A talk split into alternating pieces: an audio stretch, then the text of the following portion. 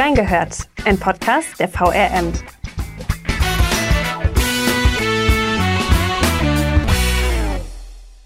Vom Acker in das Zuckerpäckchen. Dieser Artikel ist erst vergangenen Samstag im Wiesbadener Kurier erschienen und handelt von den Zuckerrüben, die im Oktober auch in Wiesbaden geerntet wurden. Geschrieben hat ihn Eva Bender. Sie ist Reporterin der Landwirtschaftsserie Was Landwirt schafft des Wiesbadener Kurier. Was sie in den Monaten der Arbeit mit den Landwirten erlebt hat, wir haben reingehört. Liebe Zuhörerinnen und Zuhörer, herzlich willkommen zu einer neuen Folge Reingehört. Schön, dass ihr wieder dabei seid. Hier ist wieder Zita Hille, Volontärin beim Wiesbadener Kurier. Und mit mir dabei ist heute die einzig wahre Autorin der Landwirtschaftsserie Was Landwirt schafft und Reporterin in der Wiesbadener Lokalredaktion, Eva Bender. Hallo Eva. Hallo Zita. Voll schön, dass du da bist. Ich freue mich auch. Ich habe ja eben schon mal über deinen Zuckerrübenartikel gesprochen, der letzte Woche erschienen ist und den ich natürlich auch euch, liebe Zuhörerinnen und Zuhörer, in die Shownotes packe. Das heißt, ihr könnt den nachlesen. Daran haben wir zum Beispiel gelernt, dass man ungefähr 6,5 bis 7 Kilogramm Rüben braucht, um eine Packung Zucker herzustellen. Das wusste ich auch nicht. Der Artikel ist Teil deiner Landwirtschaftsserie des Wiesbadener Kurier. Und die Landwirtschaftsserie ist ja mittlerweile zu einem Herzstück der Wiesbadener Lokalseiten geworden, würde ich jetzt mal so sagen.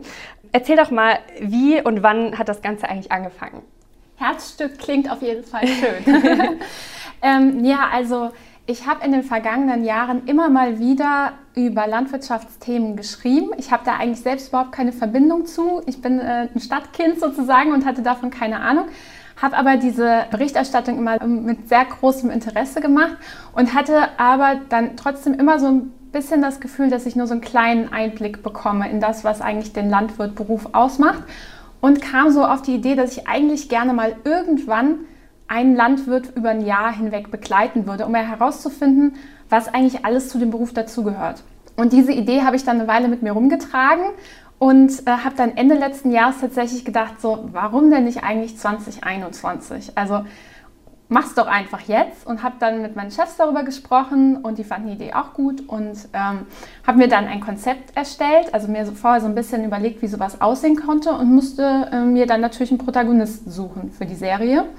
Da war mir einfach wichtig, einen Landwirt aus Wiesbaden zu nehmen, der ein bisschen verschiedene Dinge anbaut, der auch einen Hofladen hat, weil ich das auch einfach sehr spannend finde und dazu einen eigenen Serienteil auch gemacht habe. Und ja, der einfach vielleicht auch Lust hat mitzumachen, weil ich meine, das ist ja auch nicht selbstverständlich, dass sich dann jemand die Zeit nimmt, sich zwölfmal mit dir zu treffen und dir seine Arbeit zu erklären. Und dann habe ich so ein bisschen gebrainstormt, kannte natürlich auch schon den einen oder anderen Landwirt und dachte mir dann, hm, der Bernd Doll, das könnte passen und habe ihn dann einfach spontan angerufen, habe ihn überfallen, habe gesagt, ich habe da eine Idee und der sagte, ja klar, können wir machen. Voll spontan, richtig cool. Ja. Warst du dir dann irgendwie in der Vorbereitung manchmal unsicher oder sowas, ob das wirklich bis zum Ende durchgezogen werden könnte? Oder hast du dir einfach gedacht, ach, das wird schon? Du meinst, dass wir es ein komplettes Jahr durchziehen? Mhm. Und das war auf jeden Fall mein Anspruch. Also ich habe mir gedacht, wenn wir es machen, dann müssen wir es auch das komplette Jahr durchziehen. Und habe deshalb auch mit dem Bernd Dolder schon am Anfang mal darüber gesprochen, wie man denn das Jahr so gliedern könnte und ihn schon mal so ein bisschen darauf vorbereitet, auf äh, die Themen, die wir vielleicht angehen könnten habe mir auch im Vorfeld auch so ein bisschen überlegt, bei welchen Themen ich vielleicht auch mal welche Schwerpunkte setzen könnte. Also zum Beispiel ganz klar Apfelernte und dann, dass man dann einfach auch mal so ein bisschen darüber spricht, was für Arten, für Apfelsorten gibt es denn eigentlich heutzutage noch und wie viele Sorten baut denn eigentlich ein Landwirt an? Und solche Sachen habe ich mir dann schon direkt im Serienkonzept überlegt, ob es gewisse Dinge gibt, die ich auf jeden Fall dann in dem Zusammenhang ansprechen möchte. Und dann habe ich mir auch so ein bisschen also Besonderheiten überlegt, die man vielleicht unseren Lesern online anbieten kann. Also zum Beispiel, als wir den Hofladen besucht haben, haben wir eine 360-Grad-Aufnahme mit einer Kamera gemacht, um mal so einen Rundgang sozusagen zu simulieren, dass man sich einmal im Laden umgucken kann. Oder wir haben dann, wenn es irgendwas Interessantes zu sehen gab, mal ein Video gemacht. Oder als wir jetzt das Getreide hatten im Sommer, dann habe ich einen Getreidequiz angelegt, damit mal die Leser und Online-Leser sozusagen nachschauen können, ob sie eigentlich die verschiedenen Getreidearten kennen oder ob sie sie erkennen würden, wenn sie nur das Bild sehen. Solche Sachen. Und was auch ganz wichtig war, ist, dass ich eben gleich am Anfang auch mit unserer Bildredaktion gesprochen habe, weil äh, die ist natürlich ein großer Teil dieser Serie, dass immer einer unserer Bildredakteure mit rausfährt und die Bilder macht und sich da viel Mühe gibt und dann halt auch mit dafür sorgt, dass wir auch einfach so viele Fotos von den verschiedenen Serienteilen anbieten können und das da halt einen guten Einblick geben können. Mhm.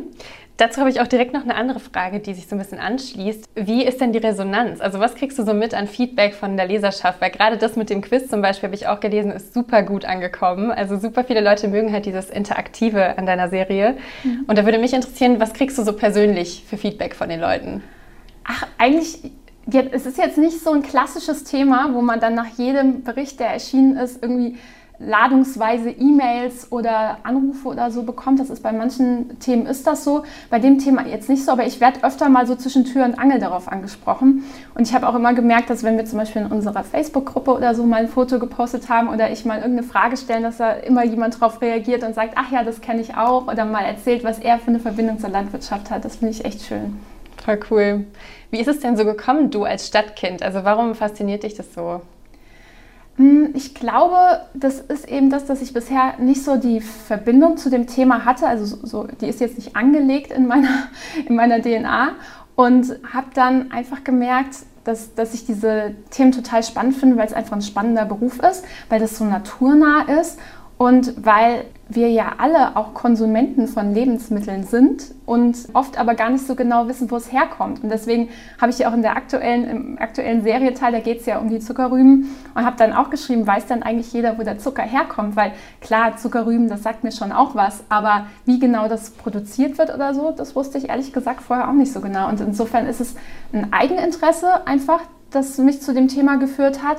Und ich habe aber auch den Eindruck, dass vielleicht viele Leser auch genau das gleiche Interesse haben und sich darüber freuen, wenn es mal jemand erklärt. Ja, total. Ich finde, also ich war auch total fasziniert, als ich so ein bisschen gelesen habe, weil oft sind das so Themen, über die man gar nicht nachdenkt. Also zum Beispiel auch die ganzen Getreidearten zu unterscheiden oder sowas. Ich dachte eigentlich, ist doch klar, das ist auf jeden Fall Weizen und dann gucke ich und dann ist es plötzlich Gerste und ich denke so, oh. ja. ja. Man geht halt oft so an den, an den Getreidefeldern vorbei, wenn man mhm. spazieren geht oder wandern geht. Also ich habe es jetzt auch im Sommer gerade wieder gesehen, da wandert man irgendwo vorbei und hat vielleicht auch kurz vorher das Getreidequiz selbst angelegt und denkt sich dann plötzlich, plötzlich trotzdem wieder, Moment mal, bist du dir ganz sicher, dass das Gerste ist? Oder könnte es nicht auch was anderes sein? Ja. Also man, das ist etwas, mit dem wir alle jeden Tag zu tun haben. Irgendwie, was, was wir alle so wahrnehmen, wie auch die Zuckerrübenberge, wenn man im Auto an so einem Feld vorbeifährt. Ähm, aber was so dahinter steckt, das wissen wir vielleicht alle nicht so ganz genau. Ja, Richtig cool. Also Leute, ihr habt es gehört, schaut gerne mal rein in Evas Artikel, da könnt ihr ganz viel Neues lernen. Bernd Doyle ist ja quasi die Hauptperson deiner Serie. Arbeitest du auch noch mit anderen ähm, Landwirten zusammen? Nein, für die Serie ist es tatsächlich nur Bernd Doll. Ich hatte das natürlich auch überlegt, ob man die Serie irgendwie breiter aufstellen könnte und verschiedene Betriebe besucht, aber mir war es eigentlich genau wichtig, einen exemplarisch zu begleiten, weil man dann mal ein bisschen tiefer eintauchen kann in das, was derjenige macht und weil man dann wirklich am Ende des Jahres den Eindruck hat, ich weiß von jedem Monat genau, was Bernd Doyle eigentlich so arbeitet. Ne?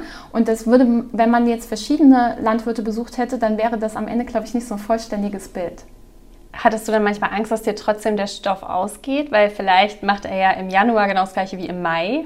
Es ist tatsächlich auch so, dass sich manche Dinge einfach über mehr als, ähm, als einen Monat ähm, strecken, sozusagen. Also ich habe ja auch, glaube ich, reingeschrieben, dass die Zuckerrüben auch im November nochmal geerntet werden. Aber tatsächlich war es eigentlich so, dass ich noch viel mehr Serienteile hätte produzieren können. Also es gibt genug Themen einfach. Und ich finde, es ist auch manchmal einfach spannend nochmal, man hätte auch nochmal nachgucken können, was ist denn eigentlich aus den Kürbissen geworden, so zwischendrin zum Beispiel. Also ich musste mich da eher so ein bisschen dann zurückhalten und sagen, okay, das Thema kommt jetzt in dem Monat dran und im nächsten Monat kommt jetzt ein ganz neues Thema, um dann möglichst alles abdecken zu können. Mhm. Und fällt es dir schwer, das manchmal nicht zu vermischen oder dir zu denken, boah, das packe ich jetzt auch noch mit rein an, an Themen oder sowas? Nee, ich glaube, da bin ich ziemlich konsequent. Also ich finde es einfach angenehmer, jetzt mal so zwölf verschiedene Themen über ein Jahr zu haben und äh, ich, ja, ich glaube, dann, dann kann man es auch so ein bisschen besser abdecken einfach. Also weil man sich dann mehr Platz auch in der Zeitung nehmen kann, um einfach mal sich mit einem bestimmten Thema zu beschäftigen. Mhm. Das ist ja auch schon ein bisschen erklärt, was dein Ziel so quasi damit ist. Wie ist es denn aktuell? Also weißt du, wie die aktuelle Lage bei den Wiesbadener Landwirten ist oder was da im Moment so Themen sind, die die Leute beschäftigen. Außer jetzt zum Beispiel die Zuckerrübenernte. Ja klar, also es sind natürlich immer die Dinge, die gerade in dem Monat anfallen, einfach die der Betrieb erledigen muss. Das ist natürlich jetzt auch schwer für die Wiesbadener Landwirte so im Allgemeinen zu sprechen, aber ich muss sagen, wenn, wenn man sich mit Landwirten so im Generellen unterhält und auch jetzt nicht nur dieses Jahr, sondern auch in den letzten Jahren immer, wenn ich mit Landwirten gesprochen habe, dann kommt eigentlich immer das Thema auf, dass die sich inzwischen ziemlich unter Druck fühlen, einfach in ihrer Arbeit.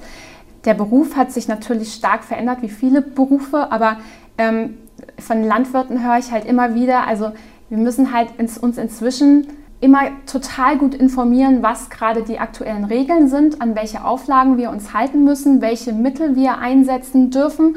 Und äh, das ist ein ziemlicher, sage ich jetzt auch mal, Papieraufwand, also viel Büroarbeit, die da inzwischen dazugekommen ist. Und die, ähm, wo, wo sie dann auch sagen, ja, da bleibt von dieser ganzen Arbeit am Ende halt auch immer weniger im Geldbeutel übrig, sozusagen. Also das sind auf jeden Fall Themen, die Landwirte mir immer wieder erzählen. Was Und sind da so die Lösungsansätze, die Sie haben? Oder naja, gibt es überhaupt welche? das ist natürlich irgendwie jetzt sehr tief ins Thema rein und ist natürlich auch so ein bisschen äh, die Frage, auf was man sich, äh, auf welchen Bereich man sich da bezieht. Aber die Landwirte sind ja das haben wir ja auch im letzten Jahr zum Beispiel oder auch im vorletzten Jahr, also in den letzten Jahren immer wieder mitbekommen, die gehen auch auf die Straße, um zu demonstrieren, standen hier mit ihren, mit ihren Schleppern auch schon in der Wiesbadener Innenstadt. Und das Thema, auf das sie immer wieder zu sprechen kommen, ist eigentlich dass sie den Eindruck haben, dass über ihre Köpfe hinweg entschieden wird, statt mit ihnen zu reden. Also sie sagen, da kommen auf verschiedenen Ebenen einfach politische Entscheidungen und immer mehr Auflagen und keiner interessiert sich am Ende dafür, ob wir Landwirte das überhaupt noch umgesetzt bekommen. Und was auch ein ganz großer Punkt ist, den ich immer wieder höre, ist, dass sich äh, Landwirte inzwischen einfach so als Buhmänner fühlen, einfach. Also sie sagen, sie haben den Eindruck, dass an, dass sie politisch, aber auch teilweise von der Gesellschaft, von Menschen, die am Acker vorbeilaufen, während sie darauf arbeiten, als jemand wahrgenommen werden, der die Natur zerstört. Und das ist halt ein Selbstbild, das die Landwirte gar nicht haben, mit denen ich gesprochen habe und das ich auch immer wieder höre, dass sie sagen, wir sind doch diejenigen, die schon seit Generationen mit der Natur arbeiten, die sie pflegen, die auch auf sie angewiesen sind. Also unser, unsere Ernte lebt von der intakten Natur. Und gleichzeitig sagen sie aber auch, können wir halt nicht mehr so arbeiten wie vor 50 Jahren, wo man vielleicht den Acker noch mit der, äh, mit der Hand vom Unkraut befreit hat, weil niemand äh, heutzutage bereit wäre, solche Stundenlöhne für den Ertrag am Ende zu zahlen. Boah, das ist kompliziert. Ganz viele Themen, die wahrscheinlich ganz, ganz schwierig auch zu lösen sind, für, also sowohl für die Leute als auch für die Politiker und Politikerinnen, kann ich mir gut vorstellen. Das ist so ein schwieriges Thema ist. Passend zu dem habe ich auch äh, deinen Artikel Was Wähler wollen gelesen. Und zwar geht es in dem Serienteil darum, dass du mit dem Landwirt Volker Muth gesprochen hast zu den Bundestagswahlen 2021. Und da hat er ganz viele verschiedene Dinge von der Politik gefordert. Was genau hat denn Landwirtschaft mit Politik zu tun? Ich meine, im Prinzip wirkt sich Politik ja auf alle Lebensbereiche aus und insofern natürlich auch auf die Arbeit von Landwirten. Und sie gibt halt einfach die Rahmenbedingungen vor, in denen Landwirte arbeiten. Das kann lokal sein, das kann auf Bundesebene sein, das kann auch auf EU-Ebene sein. Und du musst dir halt überlegen, für Landwirte, auch hier in Wiesbaden, ist es halt, also es wirkt sich auf sie aus, wie zum Beispiel Preise von Produkten sind, die am anderen Ende der Welt produziert werden. Weil wenn von dort günstige Produkte nach Deutschland kommen, dann treten die in Konkurrenz zu den Produkten, die in Wiesbaden produziert werden.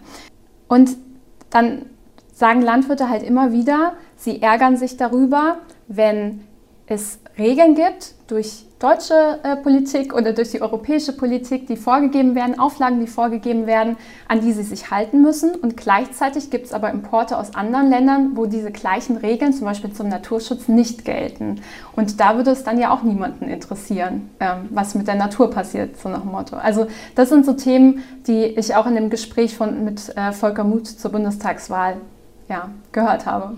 Er hat ja auch den Satz fallen lassen, und das macht jetzt nochmal ein ganz anderes Thema auf, aber er meinte, es ist nicht alles gut, nur weil die Regale im Discounter voll sind. Was sagst du denn zu diesem Statement? Ich finde das Statement sehr stark und habe es deshalb auch in den Text mit aufgenommen. Und ich finde, es passt eigentlich genau zu dem, was wir gerade besprochen haben, weil im Prinzip ist ja die Frage, ähm, ähm, wo werden auch die Verbraucher in die Pflicht genommen? Ne? Und welche Anforderungen stellen wir, wenn wir einkaufen gehen, an unsere Nahrungsmittel und auch an die Lebensmittelindustrie? Und wie konsequent sind wir zum Beispiel auch beim Einkaufen? Wie ist es denn bei Bernd Doyle? Also arbeitet der biozertifiziert?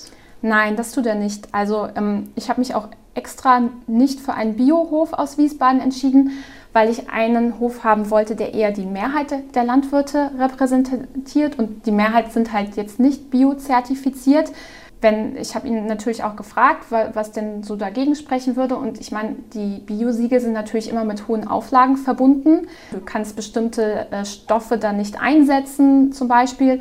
Und dann ist halt immer die Frage, so, äh, was investierst du und was bekommst du am Ende dann heraus und welches Risiko gehst du vielleicht zum Beispiel ein, indem du bestimmte Mittel in der Landwirtschaft nicht nutzt. Und der Bernd Doyle hat halt auch, das ist mir auch im Gedächtnis geblieben, zu dem Thema gesagt, naja, ich meine, wenn man jetzt in den Supermarkt geht und sucht sich die Bio-Heidelbeeren aus Peru aus, sind die dann unbedingt besser, als wenn man halt Produkte hier regional und saisonal kauft, die vielleicht nicht biozertifiziert sind, aber von hier kommen?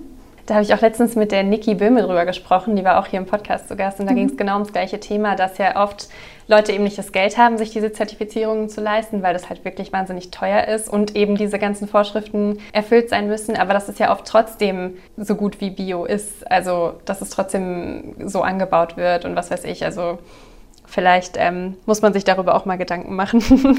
Wie sieht es bei Ben Doll denn mit der Digitalisierung aus? Das würde mich auch interessieren. Ich habe nämlich äh, auch mal einen, ja, einen anderen Landwirt in Wiesbaden besucht und der hatte so einen ganz neuen Roboter, der quasi auf dem Feld geholfen hat. Hat Ben Doll auch sowas in der Art? Also ich finde, das ist auch total spannend äh, am Landwirtberuf oder auch an den Möglichkeiten, die es in der Landwirtschaft einfach gibt, diese, diese technischen Veränderungen. Also er hat mir jetzt zum Beispiel erzählt, dass äh, die Zuckerrüben, die ja dann in, auf, solche auf solchen Hügeln gelagert werden, die Mieten heißen, wie ich erfahren habe, mhm. ähm, dass die sozusagen inzwischen mit einem GPS-Punkt verortet werden und dann werden die mehr oder weniger vom Lastwagenfahrer abgeholt, ohne dass jemand vor Ort sein muss und sagen muss, wo es ist. Also Krass. es gibt natürlich solche Sachen und es gibt auch Maschinen, die es, die es vor vielen Jahren noch nicht gegeben hat, wo er auch gesagt hat, das ist so unglaublich, wenn man sich das mal überlegt. Früher haben wir die Zuckerrüben irgendwie einreihig gesetzt, jetzt passiert das siebenreihig und also da gibt es einen immensen Fortschritt. Aber ich würde jetzt mal, ich lehne mich jetzt mal so weit aus dem Fenster zu sagen, dass ich sagen würde, ich glaube, Landwirt an sich ist doch ein sehr analoger Beruf. Also du bist halt einfach viel draußen. Es wird auch viel mit den Händen immer noch gemacht. Und dann gehst du natürlich aber auch zurück ins Büro und äh, sitzt am Computer und das Handy klingelt. Also so, so sieht es aus oder so habe ich es kennengelernt. Mhm. Das ist total spannend. Ich frage mich auch, beim Moment ist es ja oft noch so, dass solche Maschinen oder wenn man irgendwie die Maschinen per App steuern kann, dass es oft noch nicht so genau ist, wie ich das mitbekommen habe. Aber vielleicht wird es in zehn Jahren ja nochmal ganz anders aussehen, wer weiß. Garantiert, da bin ja. ich mir sicher, ja. Mal schauen, ich bin gespannt. Wie ist es denn mit Bernd Doll privat? Ich habe mich gefragt, wenn du so mit ihm arbeitest, wie viel bekommst du von seinem Privatleben mit? Also vom, über das Privatleben ähm, reden wir jetzt nicht wirklich. Also ich weiß natürlich ein bisschen was über ihn, dass er sein, den Betrieb von äh, seinem Vater vor 20 Jahren übernommen hat. Er erzählt mir manchmal dann auch so am Rande von, von unseren Artikeln auch so ein bisschen was über seine Kindheit, was er so in der Kindheit erlebt hat. Das finde ich auch immer total spannend, ähm, weil das ja auch nochmal so ein bisschen zeigt, wie sich der Landwirtberuf einfach verändert hat. Und das nehme ich dann auch total gerne immer in äh, die Serienteile auf. Ja, ich muss halt sagen, ich habe mit ihm inzwischen echt, also von Anfang an, aber wenn man so lange miteinander jetzt arbeitet, hat, haben wir einen echt äh, netten und unkomplizierten Austausch. Wir schicken uns auch WhatsApp hin und her oder schicken auch mal Sprachnachrichten. Also das ist äh, im Umgang wirklich total angenehm. Voll schön. Und was ist so das Besondere oder vielleicht auch das Einzigartige an Bernd Dolls Hof? Ich weiß nicht, ob er so einzigartig ist und das war auch ehrlich gesagt nie mein Anspruch. Also Ganz im Gegenteil, ich wollte eigentlich einen ganz normalen Landwirtschaftsbetrieb aus Wiesbaden vorstellen. Und er ist halt jetzt eher, würde ich sagen, so ein kleinerer Betrieb. Es gibt bestimmt auch viele, die, die zum Beispiel Mitarbeiter haben. Ähm, er macht das mehr oder weniger alleine. Seine Frau führt den Hofladen und ähm, hilft im Büro mit oder macht ganz viel von diesem, von diesem Papierkram, über den wir ja vorhin schon mal geschrieben haben, der inzwischen auch einfach notwendig ist. Ähm, er hat noch ähm, zwei Söhne, die auch mal mithelfen, so im Betrieb, wenn Not am Mann ist oder äh, Schwestern oder äh, Schwager oder Bekannte. Ja, aber so in, in, die Details des Familienlebens oder so, äh, dazu kann ich dir jetzt leider nichts sagen. Macht nichts, aber ist ja auch schon voll spannend. Wie sieht denn ein Vorbereitungstag für einen Teil der Serie bei dir aus? Also wie bereitest du dich vor? Gibt es irgendwie so einen typischen Reporteralltag oder ist es immer ganz spontan und du denkst dir, ach, ich lasse mich jetzt mal überraschen, was der Ben Joel heute für mich zu erzählen hat oder sowas? Also ähm, wir machen das schon immer so, dass wir, dass wir einfach jeden Monat dann erstmal telefonieren und darüber sprechen, was in diesem Monat jetzt ähm, das Thema sein wird. Wir haben zwar einen groben Plan, den ich ja auch schon Anfang des Jahres mal so entworfen hatte, aber der ist natürlich dann immer abhängig davon, wie ist die Ernte jetzt dieses Jahr und ist das und das schon fertig oder wann wird das und das gesät. Also da ist in der Landwirtschaft natürlich äh, viel vom Wetter, von den Temperaturen und so weiter abhängig. Ähm, und der, der große Punkt ist dann, müssen wir erstmal einen Termin finden. Und das ist gar nicht so leicht, wie ich mir das so am Anfang vorgestellt habe, weil auch das dann wieder zum Beispiel vom Wetter abhängt. Also wenn es tagelang geregnet hat, dann äh, sind bestimmte Arbeiten in der Landwirtschaft einfach in dem Moment nicht möglich.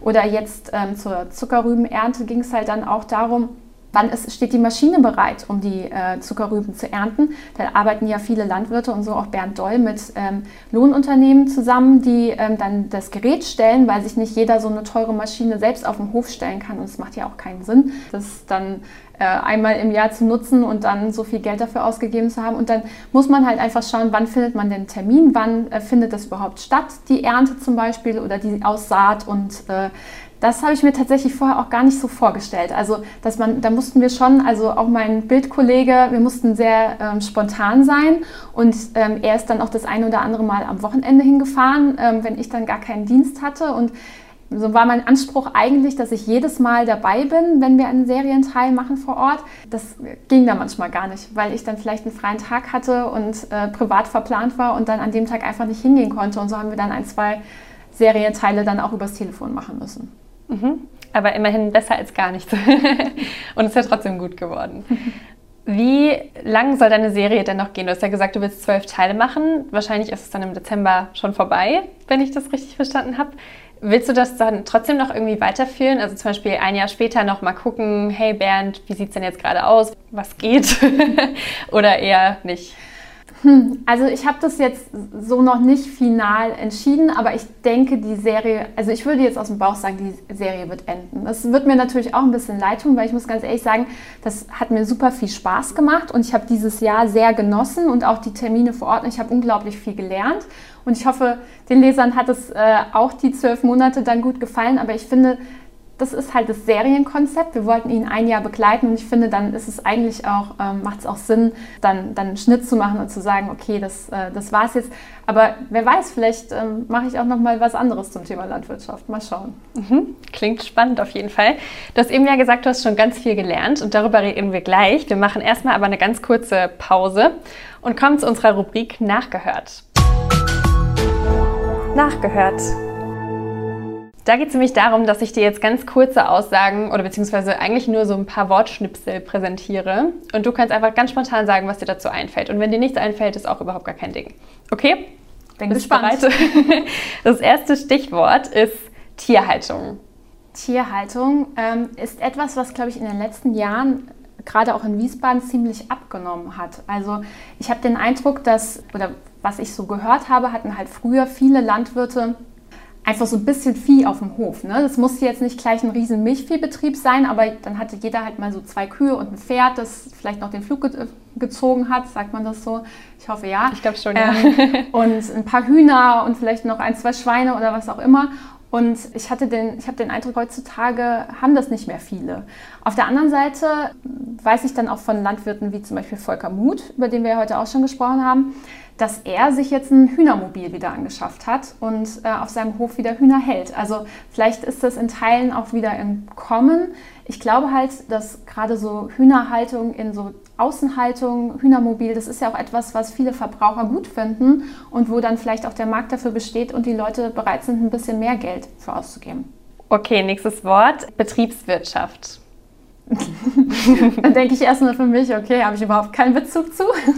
Aber ähm, wenn wir es natürlich auf die Landwirte beziehen, dann muss jeder landwirtschaftliche Betrieb auch betriebswirtschaftlich arbeiten. Ne? Und das ist natürlich auch immer so eine, ja, so eine, so eine Kalkulation. Und nicht jeder Landwirt weiß, ob das, was er sich so für sein Jahr überlegt, ob das, was er anbaut, ob die Menge, die er anbaut, ob das alles so am Ende rauskommt, wie er sich das vorstellt, weil da auch wieder zum Beispiel das Wetter dazwischen kommen kann. Es gab schon Jahre, da hat es dann so gehagelt, dass dann eine, eine komplette Ernte kaputt gegangen ist. Und das ist natürlich ein Risiko, mit dem jeder Landwirt zu kämpfen hat. Ja, so geht es auch ganz vielen Leuten aus dem A-Gebiet jetzt mit der Flutkatastrophe. Damit hat ja auch kein Mensch gerechnet. Ich glaube, das ist ganz, ganz schlimm für die da oben. Erneuerbare Energien. Und das bezogen auf die Landwirtschaft. Mhm. Mhm. Sind mir so noch nicht untergekommen. Echt? Okay. Also ich meine jetzt auch sowas wie zum Beispiel Solarenergie oder sowas. Gibt es bestimmt, aber ich kann dir dazu jetzt auf Anhieb einfach nichts sagen, weil mir dazu okay. nichts in den Kopf ploppt, äh, dem ich schon mal in Wiesbaden begegnet bin. Echt? Also auch Bernd Doll arbeitet nicht mit, mit Erneuerbaren? Kann sein, dass er das tut, aber es wäre mir noch nicht untergekommen. Okay, cool, gut zu wissen auf jeden Fall. Ja, dann kommen wir zur nächsten Frage. Ich hatte vor ein paar Monaten, wie ich ja schon vorhin erzählt habe, ein Interview mit Martin Stein. Das ist auch ein Landwirt in Wiesbaden. Und der hat mir auch, darüber haben wir auch eben schon erzählt, so ein bisschen von der Flutkatastrophe berichtet. Er war nämlich oben im A-Gebiet und er hat erzählt, dass das alles so gelaufen ist, dass sich die Wiesbadener Landwirte untereinander connected haben.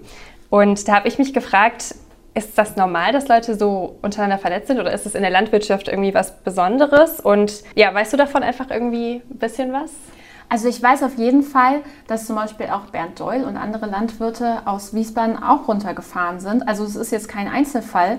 Und ich weiß noch, dass ich mich mit ihm getroffen habe, kurz nachdem er wieder zurück war. Und das hat ihn echt mitgenommen. Also und ich glaube, das hat uns ja alle mitgenommen. Ne? Mhm. Aber wenn man dann vor Ort war und, und, irgendwie helfen konnte und mit Menschen vor Ort, die so viel verloren haben, ins Gespräch kommt, dann kommt man wirklich zurück und, und kann das nicht so einfach ablegen, sondern das arbeitet dann natürlich in einem. Ich finde, das äh, war wirklich äh, beeindruckt, wie viele, es waren ja nicht nur Landwirte, die runtergefahren sind, ne? Ja. aber auch wie viele Landwirte sich da engagiert haben. Ich fand das sehr bewegend und glaube aber, dass es auch in dem Arbeitsbereich, sage ich jetzt mal, jetzt auch nicht ungewöhnlich ist, dass sie gut miteinander vernetzt sind, weil da geht es doch auch viel darum, auch mal ähm, Fachwissen auszutauschen, auch mal Geräte auszutauschen, mhm. sich gegenseitig zu unterstützen oder mal einen Tipp Tipp zu geben. Ich glaube, dass, dass viele Landwirte da in engen Kontakt stehen hier in Wiesbaden. Mm, das ist eigentlich voll die interessante Seite, weil oft könnte man ja auch denken, dass sie eher so in Konkurrenz zueinander stehen oder so. Aber dass sie so gut zusammenarbeiten, ist vielleicht auch nicht jedem bewusst so, oder? Naja, ich glaube halt, ja klar, natürlich stehen sie auf eine Art auch in äh, Konkurrenz zueinander, aber sie machen ja das Gleiche ne? und sie, mhm. sie sind in den gleichen Themen drin und ich glaube, das kommt automatisch. Also ich meine, es hilft ja auch immer mehr, wenn man sich gegenseitig hilft, als wenn man sich als, nur als Konkurrenten betrachtet und versucht irgendwie alles sozusagen, ja, den, den anderen auszustechen oder so. Also ich glaube, das ist einfach normal, wenn man so im gleichen Bereich arbeitet, dass man, dass man sich dann auch kennt und wenn nötig auch mal unterstützt. Mhm. Wie ist das denn mit Azubis oder Studierenden? Gibt es da welche auf Band Dolls Hof? Ich glaube, dazu ist der Hof tatsächlich zu klein. Also es gibt bestimmt äh, Höfe in Wiesbaden, wo es Auszubildende gibt, aber äh, bei ihm jetzt nicht. Okay, gut zu wissen.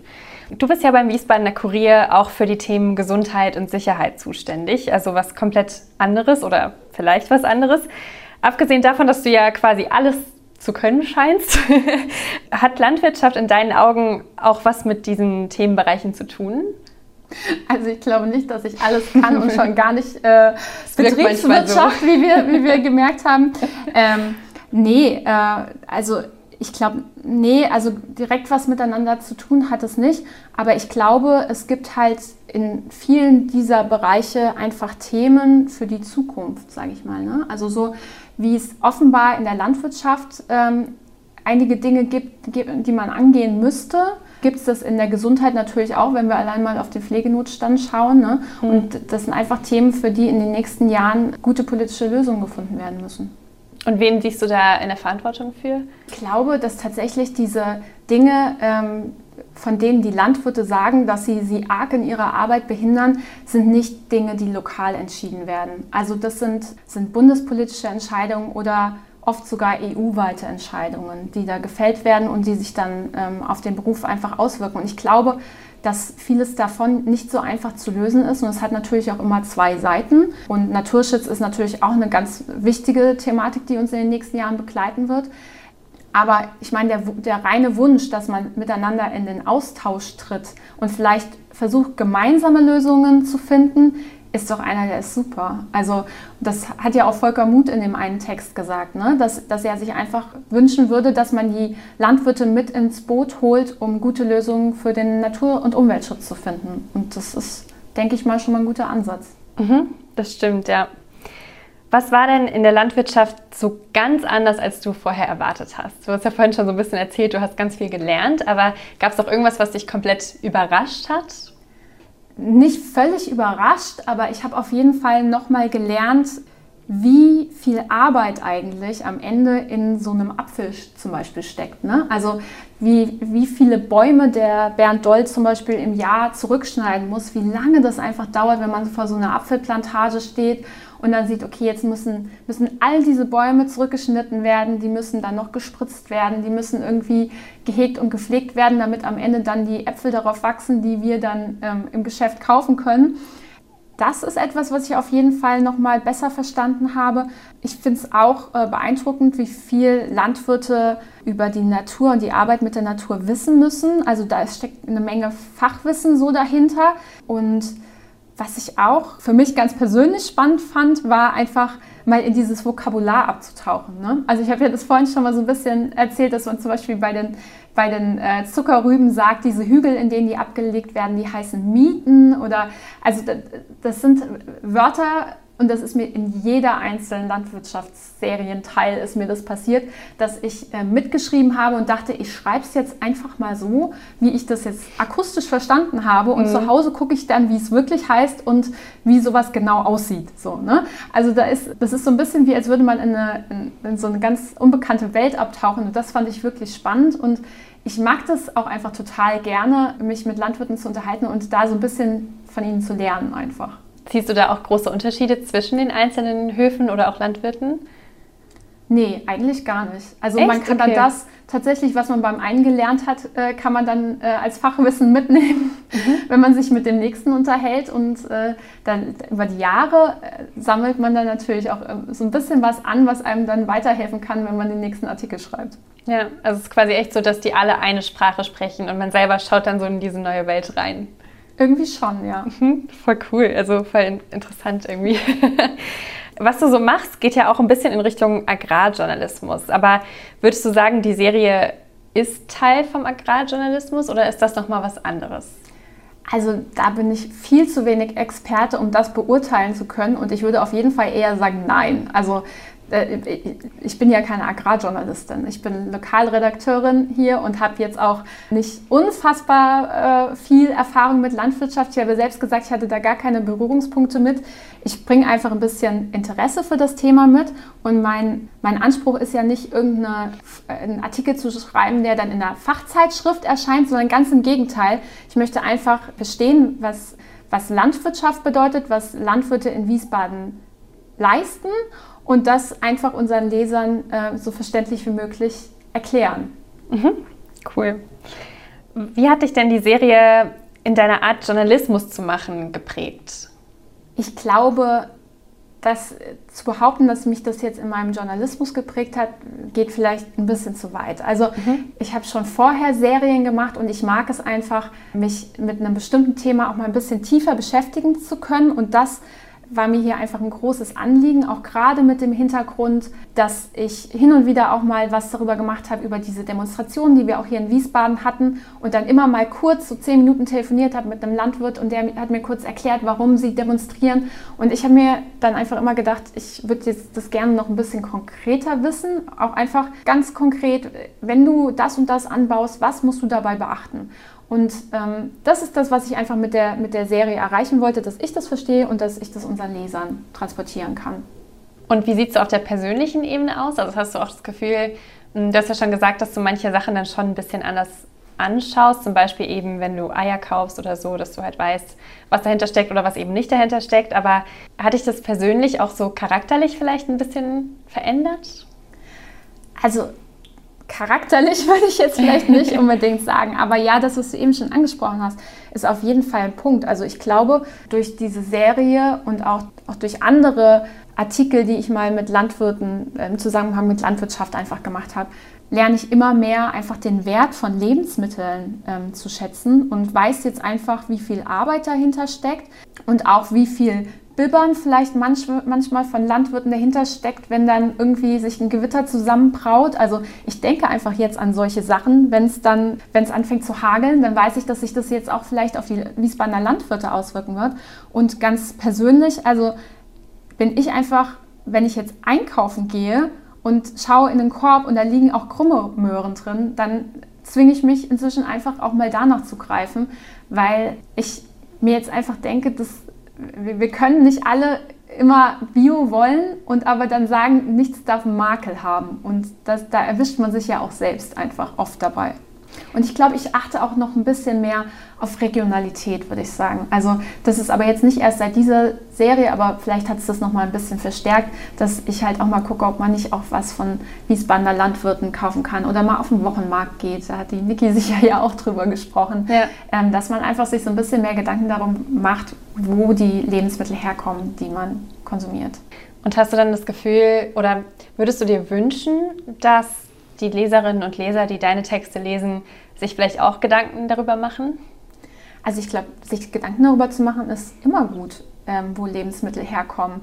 Am Ende des Tages ist es natürlich eine persönliche Entscheidung und das, was ich für gut und richtig halte, kann ich niemandem anderen vorschreiben. Ja? Ich kann auch niemandem sagen, nur weil ich Vegetarier bin, äh, sollten es die anderen bitte auch so machen. Also es ist eine persönliche Entscheidung. Es ist natürlich, muss man am Ende auch sagen, immer auch eine Preisfrage, was man und wo man einkaufen gehen kann. Ne? Aber wenn man es kann, dann finde ich es super, wenn man, wenn man sich einfach ein bisschen Gedanken darüber macht, wo Dinge herkommen und ähm, ob man, wenn Kirschenzeit ist, nicht vielleicht Kirschen aus Wiesbaden kauft. Mhm. Ja, vielleicht entwickeln ja die Leute, die deine Texte lesen, so ein bisschen so ein, ja, so ein Gefühl, wie sensibel man wann sein muss. Und das wäre ja auch schon voll das coole Ziel eigentlich.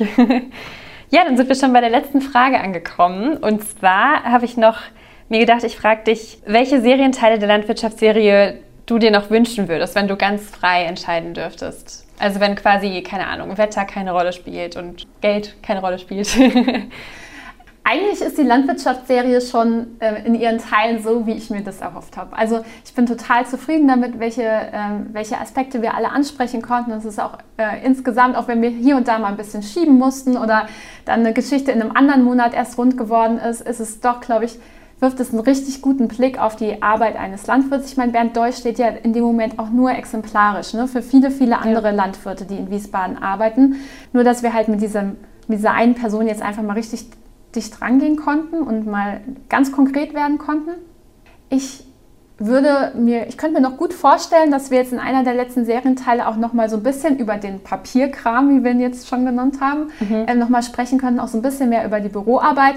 Da bin ich noch in, in Verhandlungen, weil Bernd Doll findet das Thema jetzt nicht so spannend. Ich würde es eigentlich schon ganz gern auch noch mal anschneiden. Mal schauen, ähm, welche anderen Themen dann noch so in Konkurrenz stehen und wofür wir uns am Ende entscheiden. Mhm. Ja, liebe Hörerinnen und Hörer, ihr habt ja jetzt gehört, dass ihr ganz gespannt sein könnt, was Eva dann noch so produziert für uns. Ja, dann danke ich erstmal dir, Eva. Danke, dass du da warst. Hat mir sehr, sehr großen Spaß gemacht. Sehr gerne. Vielen ja, Dank dir. Danke.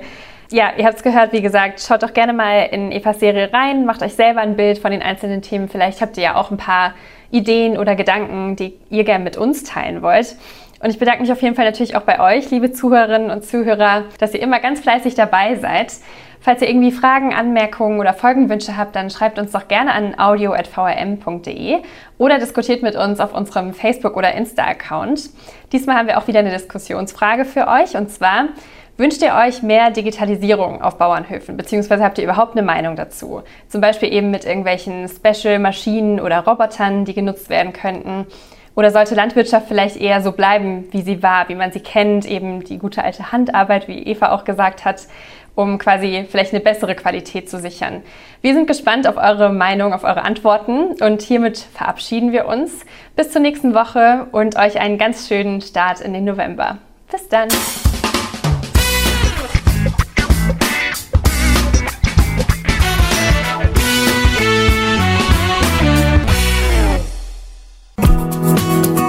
War die heutige Ausgabe von Reingehört. In diesem Podcast blicken junge Journalisten gemeinsam mit erfahrenen Reportern der VRM auf aktuelle Themen und bewegende Geschichten zwischen Rhein und Taunus.